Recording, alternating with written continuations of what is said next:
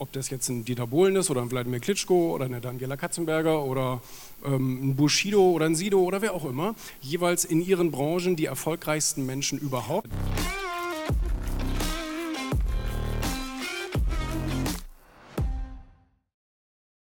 Du hast eben ganz, ganz viel darüber geredet, über das Modeling of Excellence. Ja. Also das heißt, wir sprechen mit den erfolgreichsten Menschen Deutschlands oder der Welt, ob das jetzt ein Dieter Bohlen ist oder ein Wladimir Klitschko oder eine Daniela Katzenberger oder ähm, ein Bushido oder ein Sido oder wer auch immer, jeweils in ihren Branchen die erfolgreichsten Menschen überhaupt. Also ich, hab, ich kann dir sagen, Sportler, Ja. Sänger, Schauspieler, Künstler generell, aber auch Unternehmer, auch Trainer und Speaker. Also jeder, der in seinem Bereich eben halt was Besonderes, Erfolgreiches auf die Beine gestellt hat. Ne?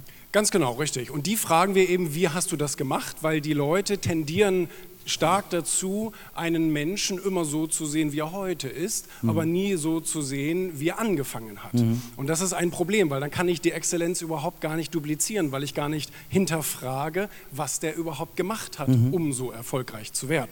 Deswegen faken dann Leute irgendwie auf Instagram und tun so, als hätten sie ein erfolgreiches Leben. Das funktioniert also nicht. Das fragen wir die, das antworten die. Auch das hast du vorhin schon äh, des Öfteren gesagt. Erfolgreiche Menschen sind bereit, wenn man sie fragt, wie hast du das gemacht, auch zu erzählen.